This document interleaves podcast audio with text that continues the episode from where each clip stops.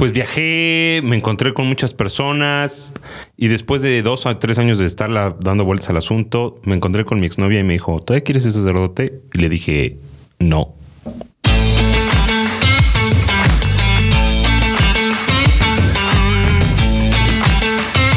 Quedamos? ¿Dónde nos quedamos? Hola, ¿qué tal? Bienvenidos a Bien Despachados. ¿Qué tal? ¿Cómo estás, Álvaro? Oh, ¿Qué onda, mi querido Beto? ¿Cómo es posible esto? No, pues ya está. Qué intrigas de la vida, mi querido Beto.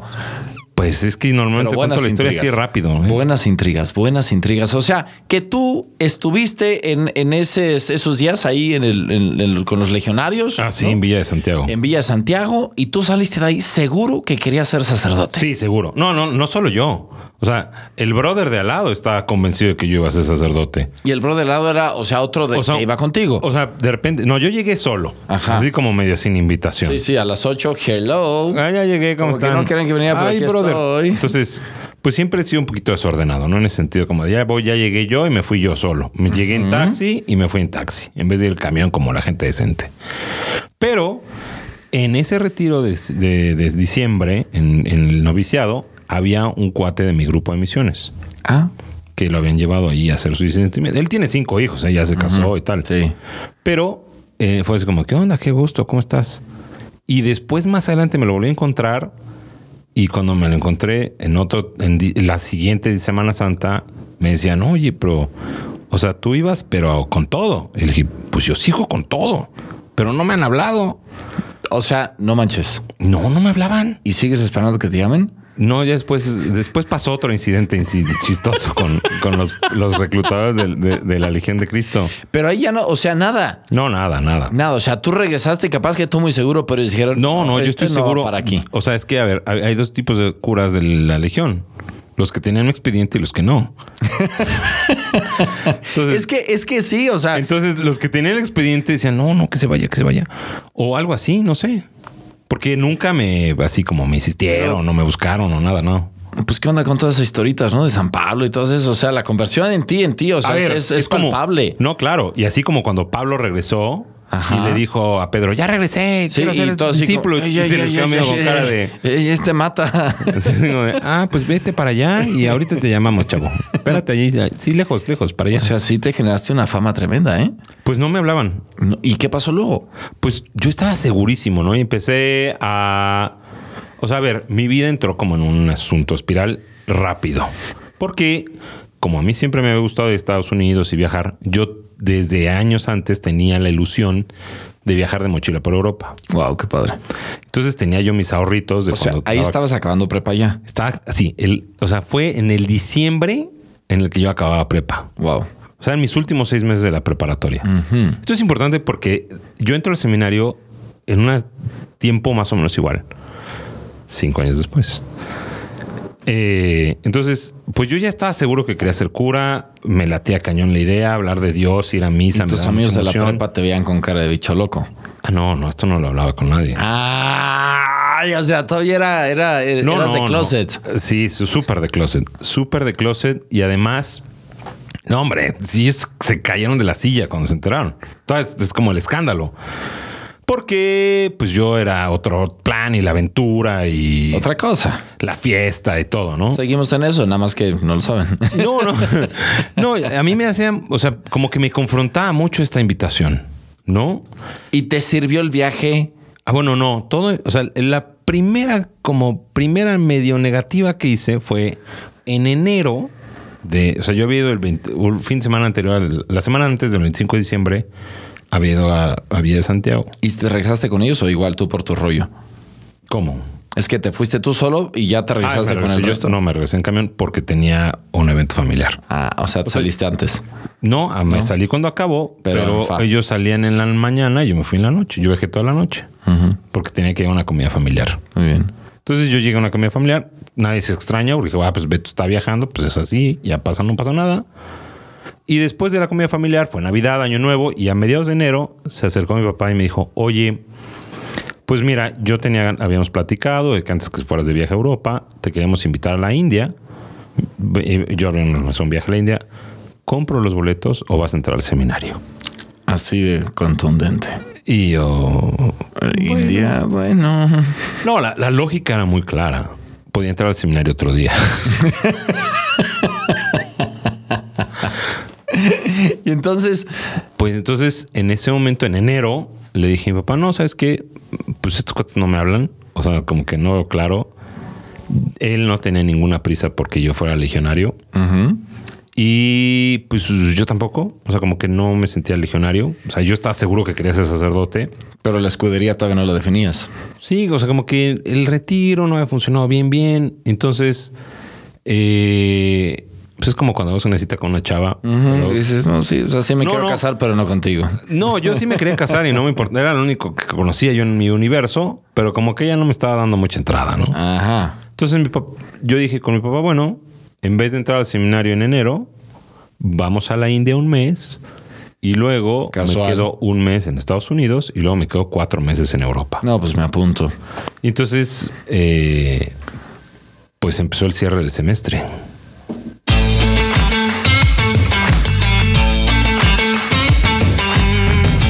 M- mi queridísimo Beto Trotamundos. Sí. Y sea, entonces te fuiste con tu jefe. Hay una cosa importante. Antes de entrar, antes de irme de viaje, tenía que matricularme en una universidad. Que eso es otra decisión importante. O sea, me dice mi papá, a mí no me importa si son seis meses en la universidad y luego entras al seminario o no. Pero no te puedes ir sin, sin nada. Sí, porque regresar y empezar a ver, pues no había nada. Entonces, en diciembre yo regresaba de viaje de Europa, entonces me metí al TEC de Monterrey, Ingeniería Industrial. Pues, pues nada más. Como que entre. Pues para dejar, para no dejar, ¿no? Para no dejar y además la mejor carrera que alguien puede elegir. Es la mejor carrera que. Bueno, yo te voy a decir por qué decidí estudiar ingeniería industrial. Primero, no sabía lo que era la logística, pero sonaba así bien acá. O sea, yo quiero hacer logística. Y además me dijeron que puedes trabajar en cualquier parte del mundo, casi de cualquier cosa. Dije, véndame Me uno de esos. Me late eso, es lo que yo necesito en la vida. Entonces, yo quería viajar por el mundo, quería ser fotógrafo en National Geographic o. o- Pero la ingeniería de algo te iba a servir mientras. Sí, o sea, de todas las cosas que me propusieron, hice un examen de, de- hice un examen de aptitud y me dijeron, a ver, o sea, sí puedes ser ingeniero, pero lo tuyo, lo tuyo, lo tuyo es el trato con la gente. Y yo, pues me da igual, no lo voy a hacer. Muchas gracias por el dato, pero no. Y No se necesitaba demasiado estudio para concluir esto tampoco. no, entonces cuando entré en ingeniería industrial, mi papá estaba, de, pero ¿por qué estudias ingeniería industrial? No, o sea, eres malísimo en las matemáticas y eres buenísimo en trato con la gente. ¿Por qué no estudias otra cosa? Y dije, me gusta ingeniería industrial. Me metí a matricular, me, matri- me matriculé en el TEC de Monterrey Ingeniería Industrial. Aceptaron mis papeles. O sea, yo así con 8.0000. Era como 7999999 redondeado a 8, así como entré de chiripa. De milagro me aceptaron los papeles, pasé el examen bien y eh, me titulé. O sea, salí de la. De hecho, me fui extraordinario el último De prepa. en prepa. En el último día de prepa fue la fiesta así, ta, ta, ta, ta, ta, ta. Salimos de smoking, se nos hizo simpático ir a recoger las calificaciones finales de De smoking. smoking, claro. Y, y reprobé una materia, reprobé cálculo. Uf. Entonces me tenía que quedar para mi viaje en la India No. Pero ahí le chillé al padre, le dije que ya no iba a ser cura, que me dejara irme de viaje. Y dijo, ah, bueno, fírmame aquí que ya no puedo ser que cura. no quiere ser cura. Y me fui. Wow. Me fui de viaje, estuvimos en la India, padrísimo. Ahí conocí mucha cultura. Y yo iba con la idea de que quería ser cura. Un mes en la India con tu jefe. Qué padre. Éramos varios, era mi hermano Pedro, mis primos, éramos siete. Wow. Éramos siete hombres en la India. Y pues, nos subimos a los rickshaws, nos subimos a los elefantes, nos subimos a las avionetas. Vi el Everest, subimos al Everest en un avión. Uf. en un jet, vimos la punta del Everest. Eh, estuvimos en Katmandú haciendo rafting. Uf. Estuvimos cazando, eh, bueno, un safari fotográfico de tigres en Nepal. O sea, sí estuvo bien. Eh, sí, nos la pasamos bien. O sea, ¿Y, y, y cómo profundizaste tu vocación en la India? pues me ayudó mucho a entender. O sea, yo iba con la idea de ser cura y mi papá estaba duro y dale, duro y dale que no podía ser ingeniero porque, pues, como que no me veía de ingeniero. Me decía, no, ¿cómo vas a correr a alguien y cómo vas a tomar decisiones así frías? Tú eres mucho de gente. Y dije, pues, mira, a mí me da igual. Eso ya escogí y ya me matriculé y Ya. vivamos el momento. Pero estar en el Templo Santo, estar viendo otras culturas, otras religiones, hablar del hinduismo, para mí era mucha curiosidad, ¿no? Entender otras expresiones de Dios, que son han sido experiencias que me siguen nutriendo mucho. Y pues después de la, de la India, volé a Estados Unidos, estuve otra vez en Shohola, un mes, estuve seis semanas, o sea, llegamos un mes tarde mi hermano y yo a trabajar, a dar clases de kayak y todo, y luego me quedé un mes, eh, o sea, me quedé como dos semanas más, y también tuve una experiencia padrísima ahí. Un día en la mañana ya se han venido los niños, ya estábamos a mediados de septiembre, me, pues era domingo. Y ya nada más había como cuatro personas viviendo ahí en el bosque. Yo era pintor y estaba haciendo chambas. Chambitas, ¿no? Entonces mi jefe le digo, oye, ¿qué va a hacer a misa el domingo? Y se me queda viendo, me dice, híjole, pero... Porque yo ya era de misa todos los domingos, que para mí ya era... Ya era too much. Ya era, uff, no, ya estoy todo convertido. Voy a misa cada semana por mí solito. Iba a las 6 de la mañana, pero y me es otra. confieso una vez al mes. O sea, sí. Yo ya me sentía el más cristiano y rezaba. y, o sea, le daba gracias a Dios por la vida. todo. Ya medio me persinaba, ¿no? Ya me sentía súper, súper cristiano, más o menos.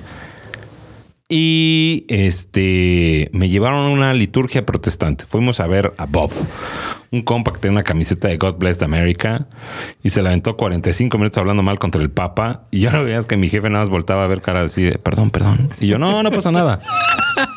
Me, me la pasé rezando ahí y aprendiendo mucho sobre, sobre Dios y los hombres, que era una cosa que me impresionaba mucho.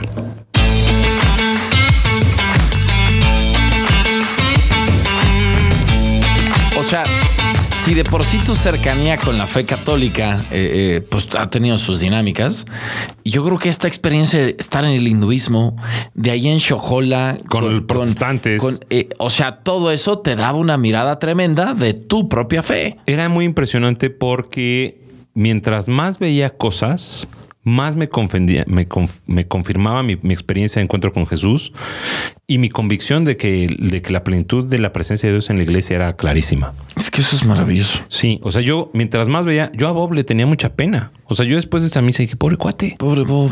no tiene la Eucaristía. O sea, me sentí muy conmovido por él y por toda la asamblea.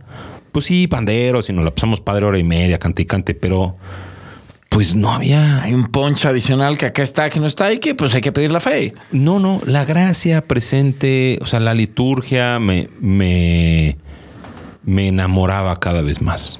Y después de estar ese tiempo en Estados Unidos, Me fui a Bélgica. Bueno, fue toda una aventura. te eso. vas a Europa, que es la raíz de la cristiandad. Eh, pues eh, supongo. Yo no conocí esa parte. O sea, ¿cuánto tiempo estuviste en Europa? Estuve cuatro meses solo. Wow.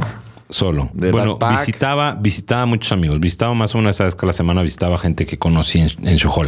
¡Ay, qué padre! O sea, en el último verano conocí a gente que decía, ah, ¿de dónde eres? Ah, qué padre, igual te visito. ¿Cuándo? En dos meses. Ah, bueno. O sea, ya Entonces- estabas haciendo estrategia. Ya sí, como que estaba planeado el asunto. Entonces, Fantástico. compré un boleto de avión que era este de Estados Unidos, centro de Europa. Así se llama el boleto. Entonces tú hablabas en la mañana y decías, quiero volar hoy. Decían, vaya a la terminal número 3 del aeropuerto fulano de tal y váyase. Entonces, a cualquier aeropuerto del norte de Europa. no, no, o sea, tú dices, estoy aquí en Nueva York y quiero volar a Europa. Decían, ah, pues vaya a la terminal 5. Entonces hablé en la noche y me dijeron, eh, sí, mañana a las 11 de la mañana sale un vuelo a Frankfurt. Vaya a la terminal 3. Ah, perfecto. Entonces le dije a, mi jefe que me llevara a, Nueva York. Era hora y media de camino. Me dejó en JFK, adiós, adiós. Va Dios adiós, qué gusto verte. Me dio mi lana, me bajé corriendo y llego al aeropuerto de JFK y me dicen, no hay, no hay boletos, no, no hay espacio, váyase para otro lado. Entonces levanto el teléfono, hablo a esta agencia de viajes y les digo, además el boleto era una risa, me costó como 54 euros, una locura. Dije, no, pues no hay boletos. Eh, ah, pues muy bien, ¿quieres ir a... Yo, ¿eso está muy al norte? No, no, está bien, está en el centro. Ah, muy bien, muy bien. Este, entonces, ¿qué tienes que hacer? Vete a BG Airlines, que está en la terminal 3, y llega en 40. Tienes que llegar en media hora. Y dije, aquí estoy. Entonces me subí un bus, chuc, salí corriendo, llegué ahí, eh, vi la, aeropuerto, la aerolínea BG Airlines, di mis papeles, me subí al avión y arriba dije, bueno, este avión, ¿a dónde va?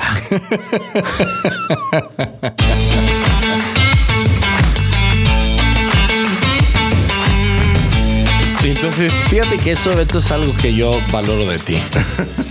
o sea, tú jalas, mijo. No, tú jalas, tú jalas. No sé qué va a pasar, pero vamos. Vamos. Pues me subí un, un avión a Europa, camino a Bélgica. Pero no sabía nada de Bélgica. O sea, no, no había ni leído nada de Bélgica, ni conocía a nadie en Bélgica, pero yo iba yo a Bélgica. Oye, eh, glorioso lugar. Entonces llegué a Bruselas a las 7 de la mañana eh, y fue mi primera aproximación a Europa. Eh, y modestia aparte, esta es una historia que siempre se me ha perseguido mucho.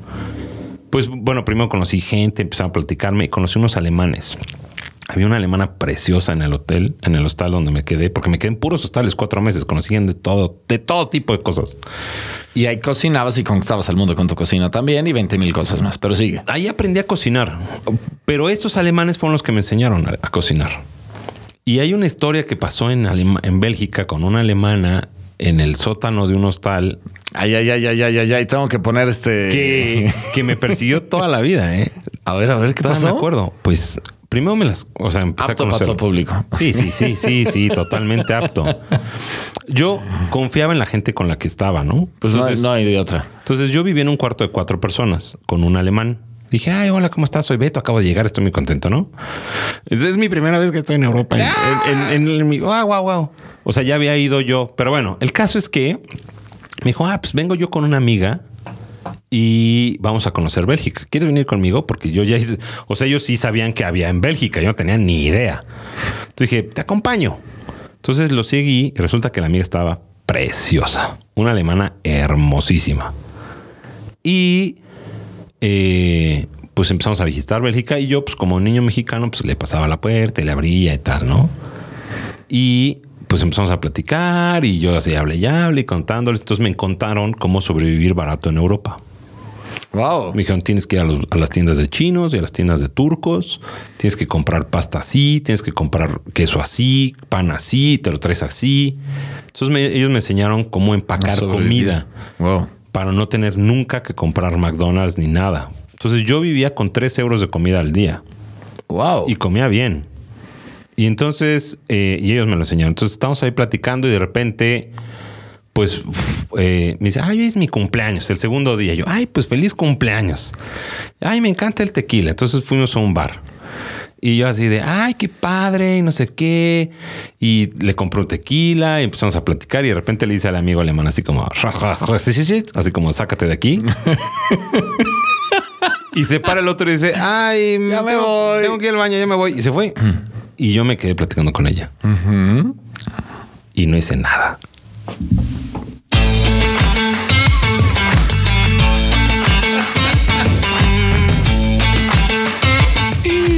No hice nada, nada, nada. Ni me comí, no me comí, ni comí los mocos ahí. Nada, nada, nada. Yo así, ay, qué linda niña. ña, ña, ña. Y la pobre así con cara de este pobre. Años les han pasado y me acuerdo, o sea, son ese tipo de cosas cuando estás en el seminario y te, te, te ayudan a reflexionar sobre tu vida. Dije, si yo la hubiera besado, no me hubiera ido a Francia. Me hubiera ido a Alemania. O sea, porque yo después de, de estar con ellos, me fui a España porque estaba esperando a un amigo. Pero eh, me fui a... O sea, ellos iban a Francia, me invitaron, me dijeron y pues ya no las volví a ver nunca más. Wow. Y, y cuando me acuerdo de eso, digo, es que si yo me hubiera enganchado con esa chava, Hubiera cambiado radicalmente todo. toda mi vida hubiera cambiado. Pero no, yo estaba como con, con la idea de ser cura. Y, así fui a España, fui a Portugal, llegué a Italia. En Italia fui a visitar a un amigo mío que había sido legionario. Este, estuve vendiendo cositas por aquí, por allá. Estuve, pues, buscando, o sea, me acuerdo que fue a Hungría, iba a misa todos los domingos y a todo mundo que platicaba las cuentas, en trenes, en, en todos lados, decían, no, yo es que quiero ser sacerdote. Estoy terminando la prepa y quiero ser sacerdote. Y eso siempre genera conversación, ¿no? Y genera mucha ¿Cómo? conversación. ¿Cómo? Hablamos de Dios, hablamos de los templos, vi las iglesias. O sea, yo no había nadie que me estuviera dando acompañamiento de ningún tipo, pero yo quería ser sacerdote. Y a todo el mundo que me decía, oye, tú, ah, qué padre, ¿qué estás decías. haciendo? Decía, pues quiero ser sacerdote. Entonces me la pasé hablando con gente de chile dulce y manteca. Así como estos alemanes conocí franceses, conocí eh, portugueses, conocí italianos, conocí muchísimos gringos, muchísimos australianos. Y con todos hablaba de Dios. Llegué a Dinamarca, Suecia, Finlandia. Eh, Qué hermoso. este, en Holanda estuve también, en, en- en- en Londres y regresé a México en diciembre. ¿Y qué pasó a tu regreso? Entré al TEC y dice, yo tengo que ir a buscar mi vocación, tengo que buscar mi vocación. Y hablaba con todo el mundo de Dios, fui de misiones otra vez, me gustó mucho, me acompañó mi primo Ramón, me crucificaron en Puebla, Eh, porque más estoy brincando un montón de historias, pero... eh, y de repente, pues la fui pasando y la fui pasando y la fui pasando y me encontré con, con mi exnovia. O sea, ya había pasado un verano, ya habían pasado muchas cosas, como que yo estaba... Pero tú, nadie más te siguió ayudando. O sea, tú nada más lo querías, pero no conectaste Pues, con nada que te lo dije. iluminara. o sea, yo iba a misa los domingos y se lo dije una vez a uno de los padres de los legionarios que nos llevaban de misiones. Le dije, oiga, padre, imagínate, llegué con el pelo largo y todos así de, pero tú estás súper loco y se fue seis meses a Europa y estuvo en la India y no sé qué, ¿no? Y yo le dije, padre, ¿puedo decirle una cosa? Sí, es que la verdad, la verdad, es que yo quiero ser sacerdote. Y se me quedó viendo con cara de, órale. pero hasta ahí. nadie me buscaba. Entonces yo sabía que quería ser sacerdote, pero no, no, no hice nada. Y eh, me gustó mucho la ingeniería, me, gusta, me gustaba la universidad, me gustaba lo que estaba pasando. Y un día me reencontré con mi novia, porque tenemos muchos amigos en común. Mi, eh, mi ex no, o sea, fue muchas veces mi novia. Luego y, y me la encontré y me la encontré y nos la pasamos súper súper a gusto, bailamos, platicamos y al final de la tarde me dice, oye, ¿y todavía quieres sacerdote? Le dije, no.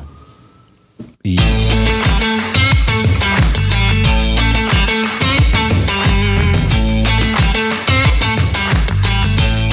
O sea, no. No, decidí que no, que no iba a ser sacerdote y luego empecé, yo estaba en la universidad, empecé todo un proceso de huida del cual vamos a escuchar la próxima semana. Ay, qué estrés, mi querido Beto. Pues se sigue prolongando esta historia, pero es que así es la historia, así es la vida, llena de cosas que a veces uno quisiera saber más. Gracias por compartirlas, Beto. No, con mucho gusto. Gracias por compartirlas. Pues vámonos preparando. ¿De qué nos vas a hablar la próxima semana? La próxima semana sucede algo peculiar. Ya ves que estaba con ese llamado de deja de fumar, me arranca el cigarro, lo tiro y empieza a haber muchas luces en el camino. Ok. Pero lo que sí les puedo decir es que la siguiente semana eh, sucede algo que para mí es el detonante de todo el cambio de mi existencia.